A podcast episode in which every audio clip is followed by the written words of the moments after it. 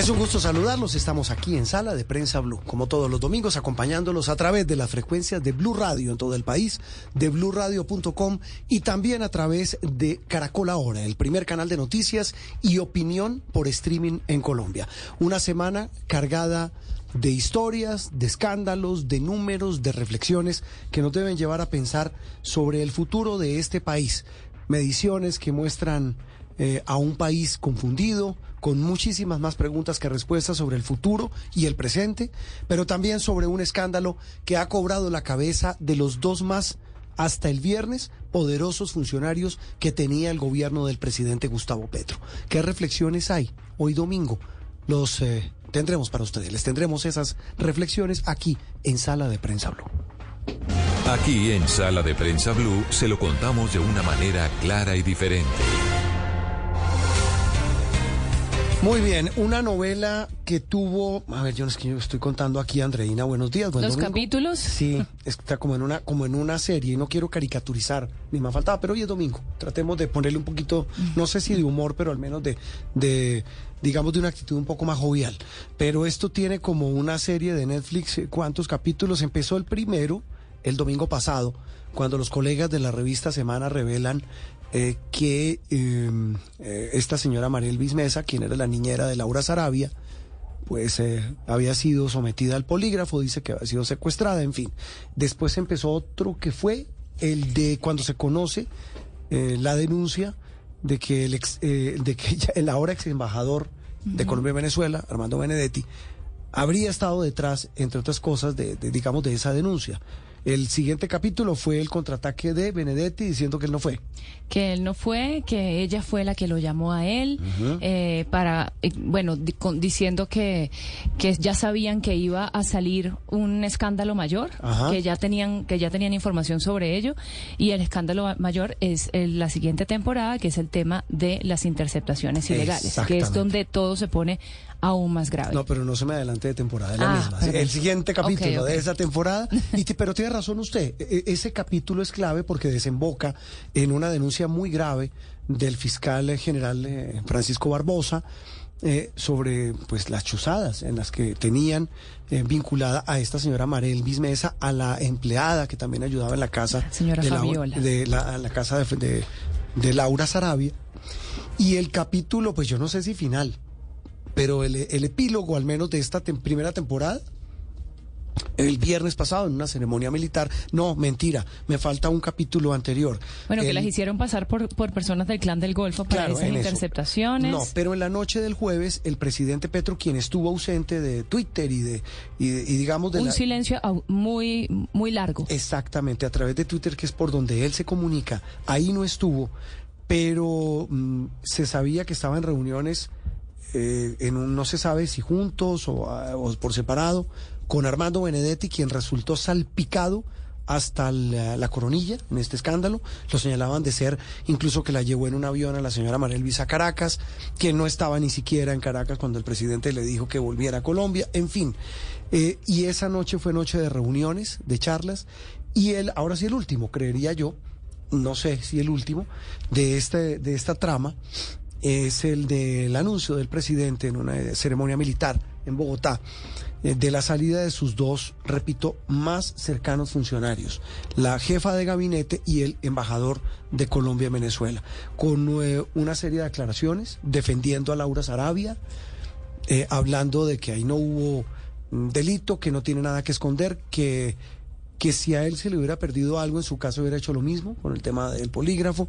En fin, todo un debate. Pero no, y, sabe que me permite, yo no sé si esto va en los títulos de la serie para hablar con nuestros invitados.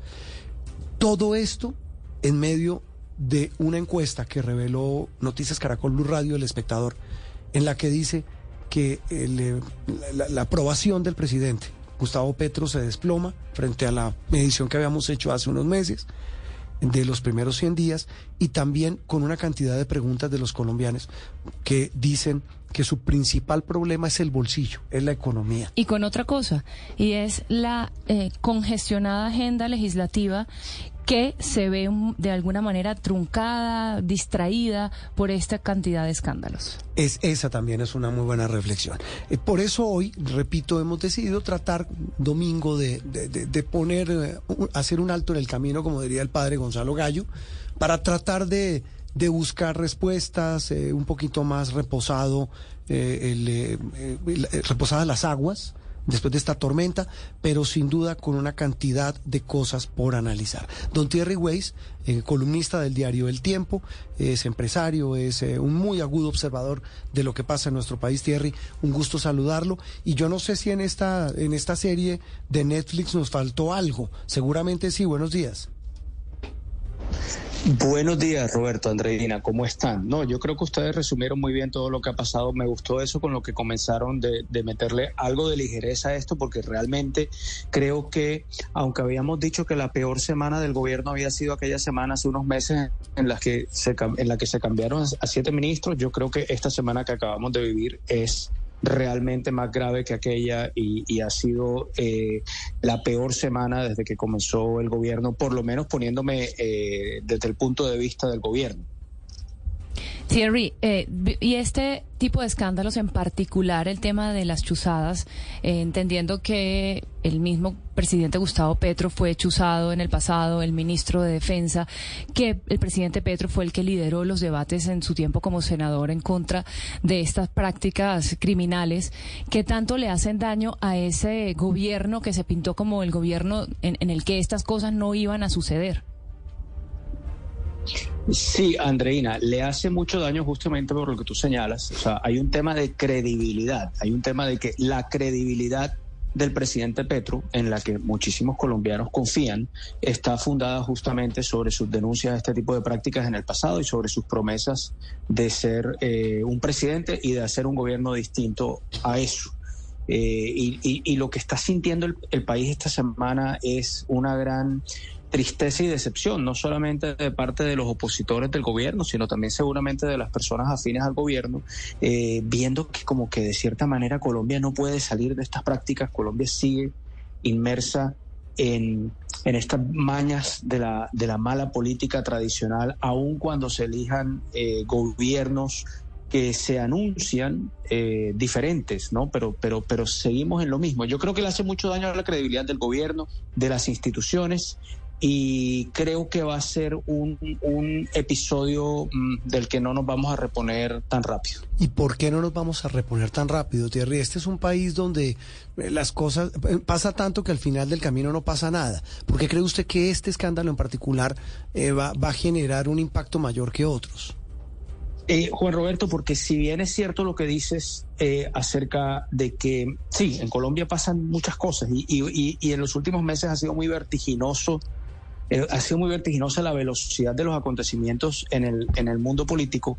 Eh, aparte del tema de la percepción, es posible que nosotros mañana, pasado mañana, dentro de una semana ya estemos hablando de otro tema porque seguramente vendrán más cosas. Pero eh, esto no creo que va a pasar tan rápido porque va a tener muchos efectos al interior de las personas que participan en el gobierno y de las, personas que participan en el mundo político. Se genera desconfianza, se genera desconfianza en las instituciones, en las personas, en las intenciones de las personas que hacen parte de esas instituciones eh, entonces yo creo que esto conduce a una fragmentación todavía mayor que la que habíamos visto mm. de los bloques de, de apoyo del gobierno y obviamente también le da herramientas a la oposición para atacar más al gobierno. Yo creo que esto va a incidir en todo, va a incidir en las elecciones regionales, va a incidir en la posibilidad de que se lleven a cabo las reformas del presidente Petro y a eso es lo que me refiero cuando digo que esto no, no va a pasar tan rápido. Puede que en términos de opinión pública se nos olvide rápido, pero eh, va a tener consecuencias duraderas. Thierry, y pues el, presidente en efecto hace lo que todos, inclusive sus copartidarios, estaban esperando que hiciera y es retirar a Laura Sarabia y a Armando Benedetti. Sin embargo, en esa locución que hizo el viernes, en, en esa intervención, pues también la defiende, pues dice y dice claramente que desde, desde el gobierno no se han ordenado interceptaciones ilegales. ¿Qué afectación puede tener eso sobre una investigación independiente si el presidente, antes de que ésta se haga, ya está diciendo que eso no ocurrió? Sí, sería, sería bueno que así como el presidente dijo que estos dos funcionarios que se retiran, que son Sarabia y Benedetti, eh, se él, incluso eh, plantea el retiro de estos funcionarios en el sentido de que lo hacen para poder permitir que las investigaciones se hagan de manera eh, sin ningún tipo de presión y sin ningún tipo de injerencia de parte de ellos, que son al fin y al cabo personas muy poderosas por su cercanía al presidente y o por los cargos que ocupan. Eh, ¿Sería preferible que el presidente no hiciera ese tipo de aseveraciones? Eh, pero lo cierto es que a mí me parece que, por un lado, él tiene que defender particularmente a Laura Sarabia, que era su mano derecha, y que pues ha tenido fama de ser una funcionaria muy eficiente eh, incluso muy destacada. Yo personalmente, aunque he criticado al gobierno en, muchas de sus políticas, pues Laura Sarabia me pareció una persona sumamente interesante desde el punto de vista de lo que había logrado a una edad muy joven una mujer como ella. Me pareció una persona eh, eh, realmente notable y destacable del gobierno. Yo creo que en el fondo el presidente cree en sus funcionarios. Yo creo que él tiene fe de que ellos no han hecho nada malo, pero nosotros como ciudadanos no tenemos ni idea qué fue lo que pasó. Y creo que la, el Ejecutivo, la, el gobierno, sí nos debe una explicación a la ciudadanía, a los colombianos, porque son demasiadas las preguntas, son demasiadas las dudas. Toda la situación es muy confusa, muy turbia. Eh, entonces, pues entiendo que el presidente quiera defender a sus funcionarios, entiendo que el presidente crea en sus funcionarios y particularmente en una persona como Laura Sarabia que es tan cercana a él. Eh, yo pienso que eso no basta para el resto del país. Necesitamos tener eh, más claridad sobre todo este sobre todo este episodio. ¿Y el papel de Armando Benedetti qué? O sea, eh, ¿qué le sugiere a usted todo esto que ha pasado? Es decir, que terminó sacrificado por un escándalo que en principio, entre comillas, no lo salpicaba él. Sí, es muy curioso. Mira, ah. yo, yo el, el, el, lunes y el martes, al comienzo de la semana, cuando todo esto estaba arrancando, yo sinceramente pensaba que esto era un episodio como de un problema doméstico del hogar de Laura Sarabia y que incluso yo llegué a pensar que la revista Semana había exagerado un poco el cubrimiento de ese tema. Yo dije, están metiendo así como una cosa que sí, que de pronto que el polígrafo y todo eso, pero a lo mejor hubo ahí algo de, de, de abuso de poder pero yo no pensé jamás que esto fuera a llegar a ser un tema como de, interés nacional, a lo que afectara al gobierno de, este, de esta manera. Eh, y, veamos que en el transcurso de los días y de manera muy rápida, esto termina involucrando al embajador en Venezuela, termina involucrando a más personas, eh, termina poniendo en un pequeño jaque al gobierno, pues el presidente le tocó salir a tomar medidas muy duras como salir de estos dos funcionarios. Entonces, eh, para, para, para responder la pregunta de la única manera que la podría responder en este momento con la poca información que tenemos, yo creo que todavía falta mucho por conocer sobre este episodio. O sea, el solo hecho de que haya aparecido la figura de Armando Benedetti, que como tú dices, Juan Roberto, no tenía nada que ver con el caso, y de repente termina renunciando o renunciado por todo eso. No, lo votaron. como Laura. No, no, los votaron. Sí, lo votaron. A los dos los votaron. Eh, eh, es, que es muy curioso. O sea, se cae un embajador de otro país por un tema de una niñera del el hogar de una persona que está en Bogotá. Todo, todo, todo, muy raro, muy oscuro. Eh, realmente que el, el daño que esto le está haciendo a la credibilidad del gobierno y a la credibilidad del Estado es, grande. Y ahora el daño que le hace a otra de las banderas del gobierno Petro y era el restablecimiento de relaciones con Venezuela y lo importante que es la figura del embajador de Venezuela en este momento en el que estamos, exacto, en el que estamos reiniciando, digamos, volviendo a, encender ese computador que estaba apagado por tanto tiempo, que, que tanto podría, digamos, afectar esa... Depende a quién nombre, ¿no, Thierry Andreina? Sí, vamos a ver a quién nombran, y, pero, pero, pero mire, miremos que esto está pasando no solamente en las relaciones con Venezuela, esto es lo que pasó en el Ministerio de, de salud, es lo que, lo, lo, lo, que pasó en el Ministerio de Hacienda, o sea, una cantidad de proyectos muy importantes para el país y muy importantes para el presidente que terminan abortados antes de tiempo eh, por unos problemas que no son necesariamente relacionados a los proyectos, que tienen que ver con el manejo de la cosa política o con el mal manejo de la cosa política en el que estamos. Entonces, yo siento que a, nueve meses de gobierno... Eh, es, como si no hubiéramos empezado a hacer nada por culpa de todos estos escándalos y de todos estos cambios. Es muy difícil liderar proyectos profundos cuando uno está cambiando a las personas a cargo de esos proyectos tan rápido. Sí, y ahí, y ahí eso me da pie a usted, eh, Thierry, hablamos con Thierry Weiss, eh, columnista del diario El Tiempo, analista de todo lo que ha pasado esta semana, y usted me da pie para hablar de, de una reflexión, no sé si final, pero sí para redondear, me poniéndole un dron, yo siempre hago la misma analogía, poniendo un dron para ver lo que está pasando. En medio de semejante escándalo, pues incluso hay gente que le pregunta a uno, oiga, yo no he entendido qué ha pasado. Pero más allá de eso, sale la encuesta en Bamer para Noticias Caracol Blue Radio y El Espectador, en la que obviamente la gente habla de la economía, habla de que no quiere las reformas del presidente Petro, ni qué decir de su de la desaprobación a su gestión a 10 meses de haber iniciado el gobierno, la desaprobación de Francia Márquez, eh, le va muy mal en todos los rangos, en todas las regiones, en todos los ítems, se revitalizan las instituciones, hay una imagen favorable, eh, se recupera para muchas instituciones en Colombia, en fin, esta foto, porque eso es lo que es esta encuesta, esta foto, en medio de este escándalo y de estas circunstancias, ¿qué le dicen a usted? ¿Qué le dice a usted esta encuesta? No, la, ciudadanía está reaccionando de manera apenas natural a todo lo que está pasando, perdiendo confianza en el gobierno más rápido de lo que jamás, de lo que nadie se esperaba. Eh, y sobre todo, eh, Juan Roberto y Andreina, porque todos estos escándalos que nos tienen a todos nosotros ocupados todos estos días, sobre todo a quienes, como nosotros tres, estamos tan pendientes de los medios y de las redes y todo eso, eso alimenta como cierta obsesión de, de, las personas que somos adictas a las noticias y a las redes o que vivimos en el mundo de los medios. Pero el ciudadano de a pie en Colombia le interesan tres cosas, creo yo, en este momento, que son empleo, inflación y seguridad. Y el ciudadano no está sintiendo que el gobierno se esté ocupando de esos temas, entonces es apenas natural que eh, la el, no preocuparse por esos temas tan prioritarios, combinado a que casi todas las semanas hay un escándalo, y no un escándalo pequeño, sino un escándalo grande, que revela una cantidad de cosas turbias y oscuras al interior de la coalición de gobierno, pues por supuesto que está llevando a la gente a perder la fe en, el liderazgo de la nación en este momento. Thierry, ¿y cómo se ven afectadas las reformas eh, en este contexto? Que, no avanzan, además, que están quietas, decía usted. Entonces, ¿yo qué creo? Primero, no avanzan, no, ya, ya están un poco empantanadas, pues frenadas, obstaculizadas. Segundo, eh, esto hace que se pierda tiempo, ¿no? que el, país político pierda tiempo hablando de otros temas y, con el poco tiempo que queda para la aprobación de las reformas por cuestiones de reglamento, eh, un día, dos días, una semana cuentan mucho.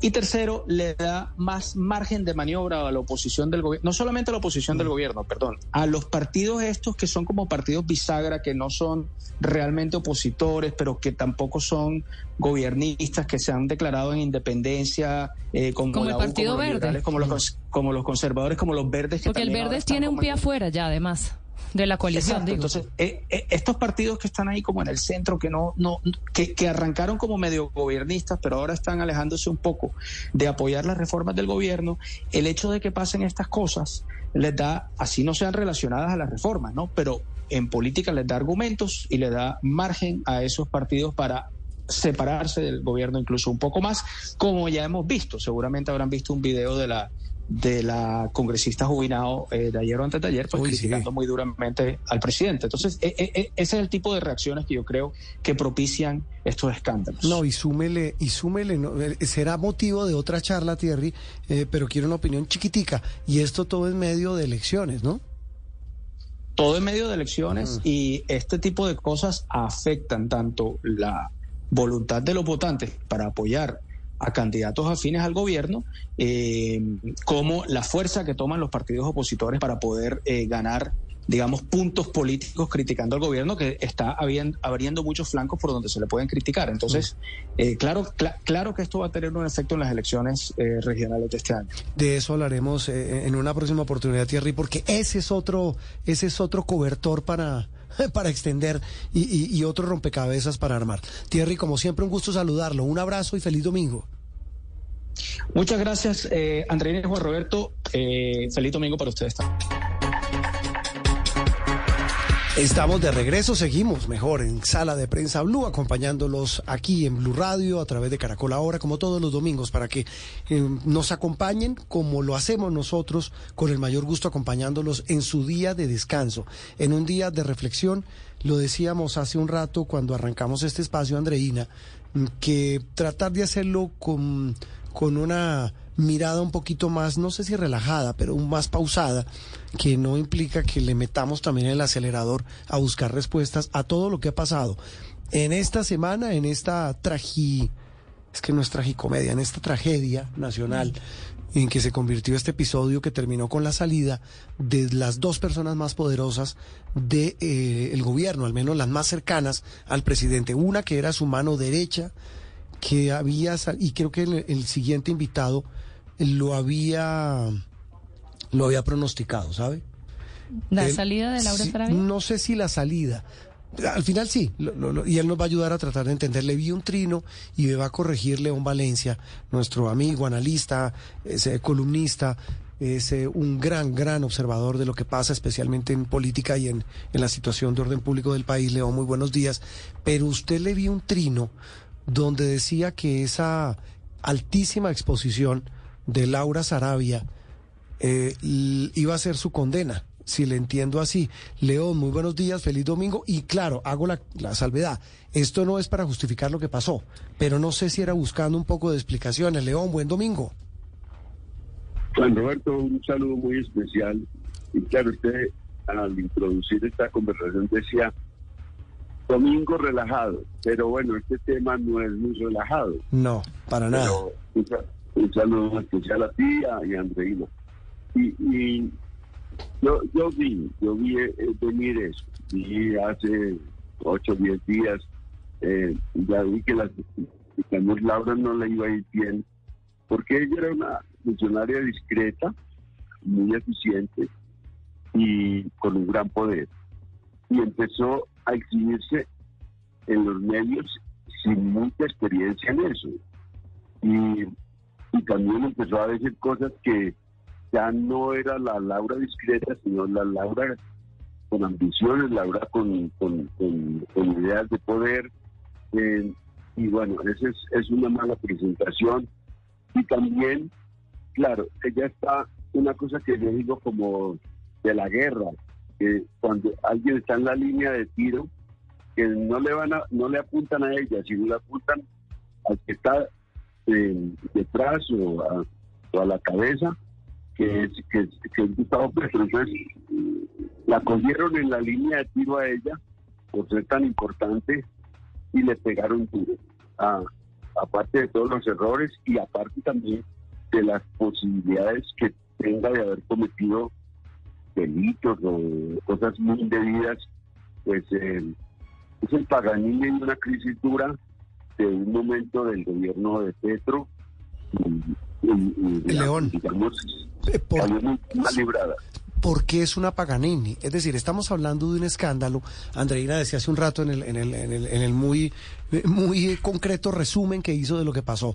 Eh, el presidente terminó defendiéndola públicamente, pero le pidió que se fuera. Pero ¿por qué es una Paganini? ¿Es una Paganini de qué? Es una Paganini de, de todas los, las contradicciones eh, que yo las entiendo con el gobierno de Petro y era la funcionaria que en los últimos meses apareció como la más notable funcionaria del gobierno de Petro porque era prescindible los ministros, fueron prescindibles mucha gente en, en las avatares del gobierno de Petro, pero ella era como el, punto más firme, la roca más, más fuerte del gobierno de Petro. Y bueno, terminó eh, en, el ojo del huracán y terminó pagando un enfrentamiento que es más con Petro que, que con ella, que es el enfrentamiento del fiscal nacional, del fiscal eh, y, el gobierno de Gustavo Petro. Pues, estaba en la línea de tiro del, del del fiscal y yo creo que ella terminó en esa en, esa realidad que es, es dura, pero ella es una chica 29 años, yo no sé, conozco mucho la historia de ella, eh, pero bueno, se mostró también la fragilidad de, su realidad, la fragilidad familiar, eh, la fragilidad, la, vulnerabilidad de una persona que asciende vertiginosamente, que no tiene tampoco juego político, que, que tiene mucha gente que se va acumulando cuero duro León, en las batallas políticas y termina enfrentada a todo el mundo y bueno, es la que paga.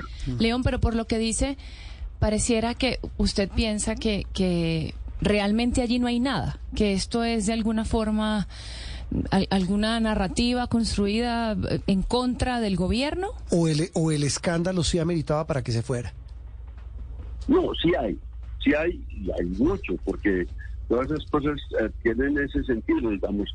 La señora le, tiene un robo y ese robo eh, lo trata mal, lleva a una eh, niñera al polígrafo, puede ser legítimo, incluso puede ser legal, puede que los protocolos sean bien, pero ya eso, eso tiene una, una connotación muy fea, digamos, es poner a una persona que presta sus servicios eh, como sospechosa a unos tratamientos que, que no, no son no son bien vistos ya cuando se ponen en la opinión pública. Y luego aparecen unas chuzadas eh, involucrando a la señora eh, y entonces también entonces aparece una cosa rarísima y eso pues obvio eh, crea una sensación en la opinión pública grave. Pero fíjense, eh, Juan Roberto. Señor. Fíjense, ¿cómo fue calificado eso? primero secuestro, secuestraron a una niñera, la llevaron a unos sótanos, la torturaron. Eh, eh, eh, esa narrativa es muy brava, digamos. Si usted analiza la, los hechos, dice, los hechos pueden ser irregulares, pero son estos. Una señora aparece sospechosa de un robo de un dinero en la casa de la señora Laura Sana. Y entonces luego la, la llaman a, esta chica le dicen, bueno, usted es sospechosa, usted era la única, la vamos a llevar a un polígrafo. Ella admite y la llevan a un polígrafo. Cosas que pueden ser totalmente irregulares y imputables, pero eso calificarlo de un secuestro a unos sótanos y a unas torturas, pues eso presentado ante la opinión pública es bravo, es, bravísimo. Pues yo creo que la calificación de los hechos sí. Eh, le, agrega, le agrega un punto muy fuerte a todo eso. Mm, pero... En medio de su huracán. Mm, pero mire, León, así como es de bravo, como lo califica usted, el calificativo que se le dio, que le dio a esta señora María Elvisa que fue secuestrada, es igual de bravo el tema de las chuzadas. Es que, míreme, míreme esto, es decir, eh, eh, mm, sin querer condenar porque el tema es confuso, será la justicia la que decida qué fue lo que pasó pero que el teléfono de una señora niñera aparezca en una investigación a la que hacen pasar por miembro del clan del Golfo, al menos a juzgar por lo que dijo el fiscal eh, general Francisco Barbosa. Eso es igual de bravo. Totalmente. Pero fíjate, una cosa, Juan Roberto, si usted se pone a, mirar el hecho, tiene connotaciones. ¿Quién, quién, quién la, quién autoriza, quién autoriza la interpretación de los teléfonos es un fiscal. El fiscal, cuando lo digamos... Pues eso es lo que, dice el presidente. El fiscal el fiscal dice que fue la Dijín. O sea, hay... Exacto. No, no. La Dijín, la Dijín va y pide, la Dijín.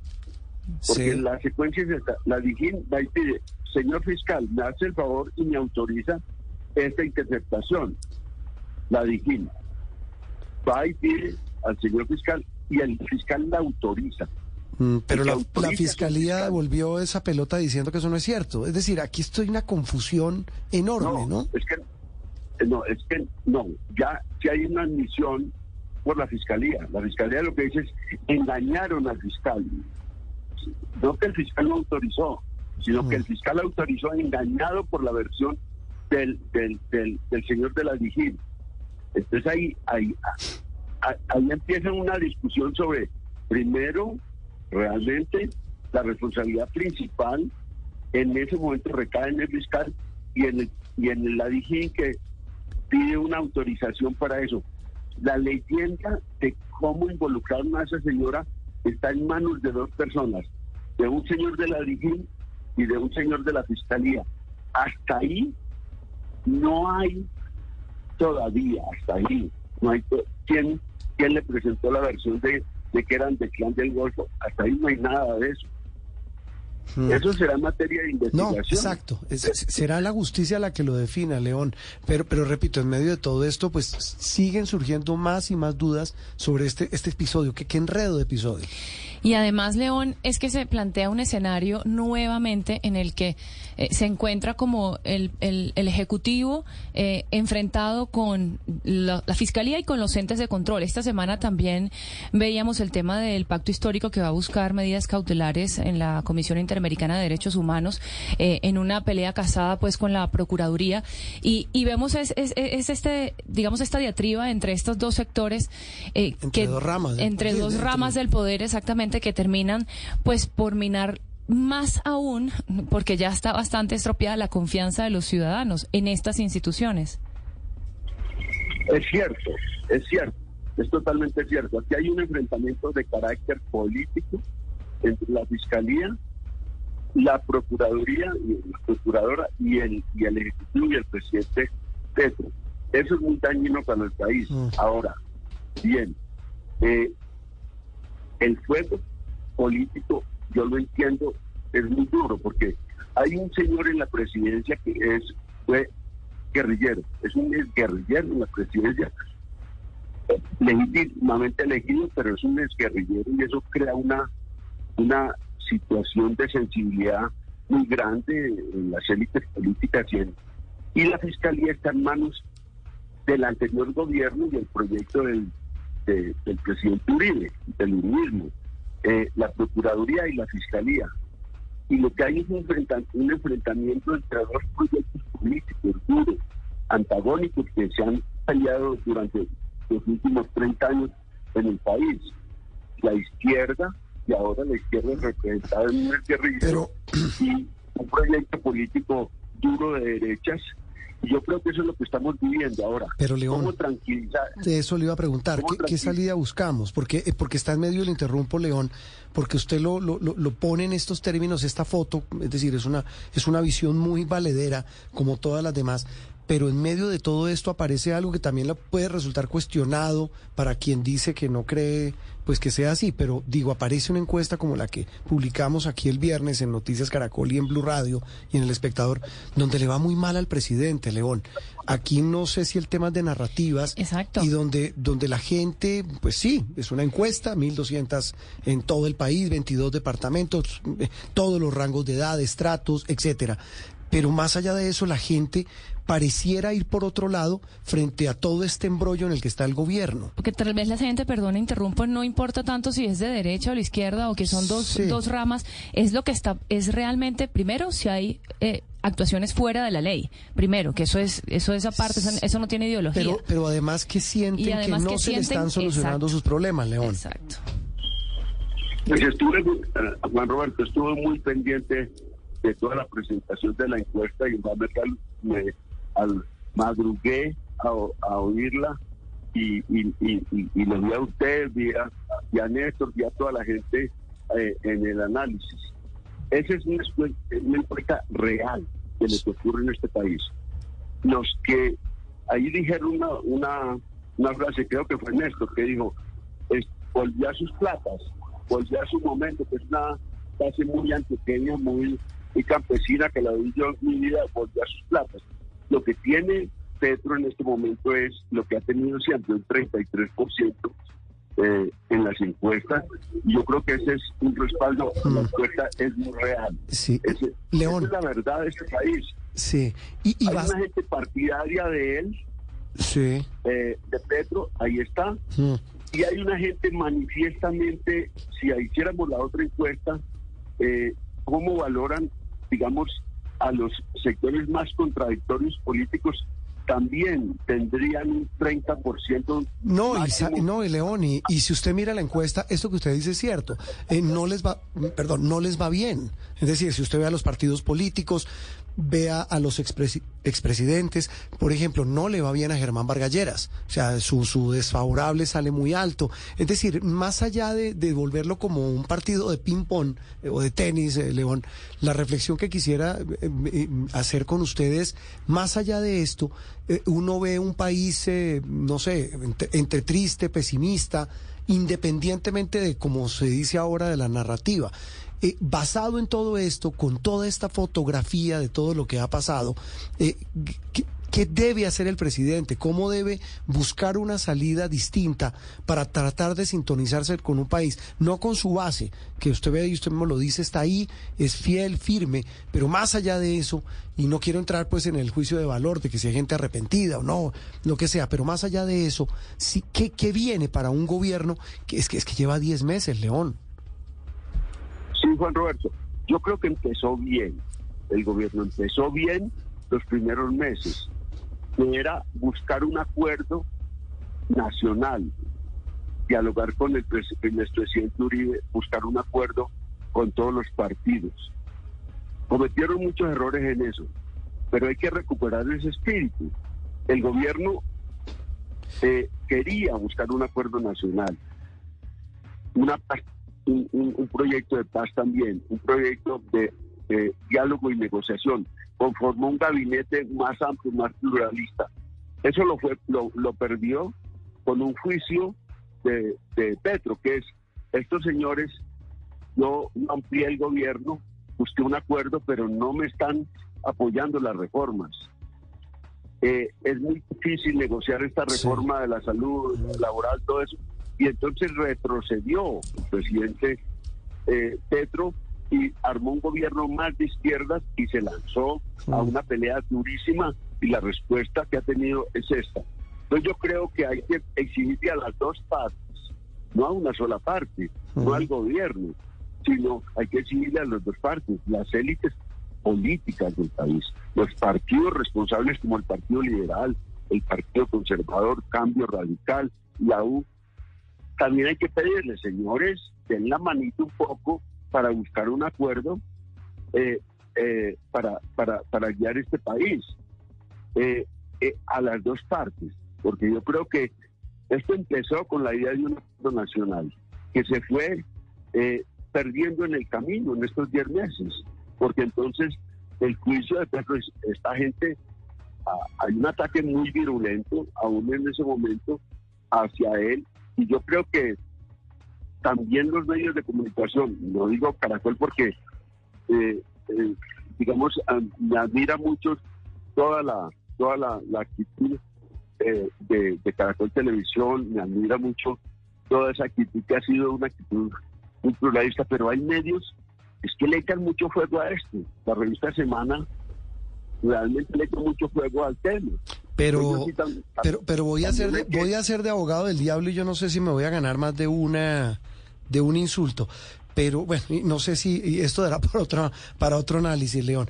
Pero mal que bien, terminó la denuncia de, que hizo Semana con los calificativos que usted quiera, pero terminaron siendo ciertos. Yo no sé lo del secuestro, eso serán las autoridades los que lo definan, de Marelis. Pero había algo allí. No, claro, se cayó y, se cayó. Bueno, después Daniel Coronel fue el que destapó la vinculación en todo esto de, Armando Benedetti, lo salpicó. Es decir, ahí yo no sé, que tiene razón, es un, es un debate que hay que hacer, esa relación con la prensa y el presidente, pero me quiero quedar, León, y no, no es por interrumpirlo, pero sí me parece muy valioso lo que usted plantea de, de, buscar esa salida a través de un acuerdo nacional. Yo creo que esa, sin duda, María Alejandra Villamizar me lo decía el viernes en un espacio que tenemos en, en, en nuestro universo digital que se llama La Clave, y ella decía lo mismo que usted, León, que la clave para el presidente es buscar ese acuerdo nacional. Sí, eh, eso es cierto, y hay que, pero hay que ponerle al otro lado, hay que ponerle también la carga al otro lado para decirles, oiga señores, sean responsables, también tienen ustedes que avenirse a una búsqueda de un acuerdo nacional, porque en un acuerdo nacional se significa concesiones de parte y parte, y ese, ese es el punto, y hay una, hay una polarización muy dura y en esa polarización uno puede decir el 60% mm, eh, puede ser atribuido a Petro, pero el otro 40% a, a estos sectores y a estos partidos. Eh, podemos asumirlo así.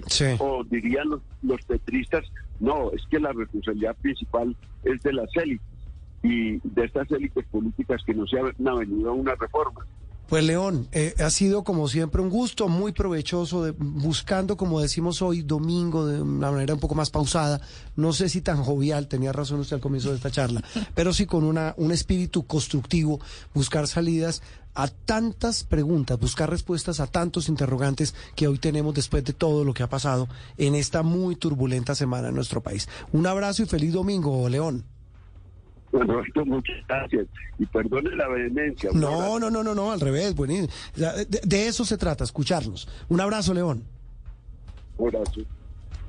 Esto es Sala de Prensa Blue. Bueno, ¿le quedó claro el panorama? El, Bueno, sobre todo me gusta que tuvimos a dos personas de dos corrientes de pensamiento distintas y que cada una da su opinión, pero hay una conclusión general y es eso que usted justo estaba, eh, digamos, recalcando al final del bloque anterior y era que hace falta un pacto nacional, que hace falta de poner las armas, que esto no son peleas personalistas, sino que son instituciones que hay que respetar y que, pues, si algo, si algo sucedió, la justicia tiene que actuar.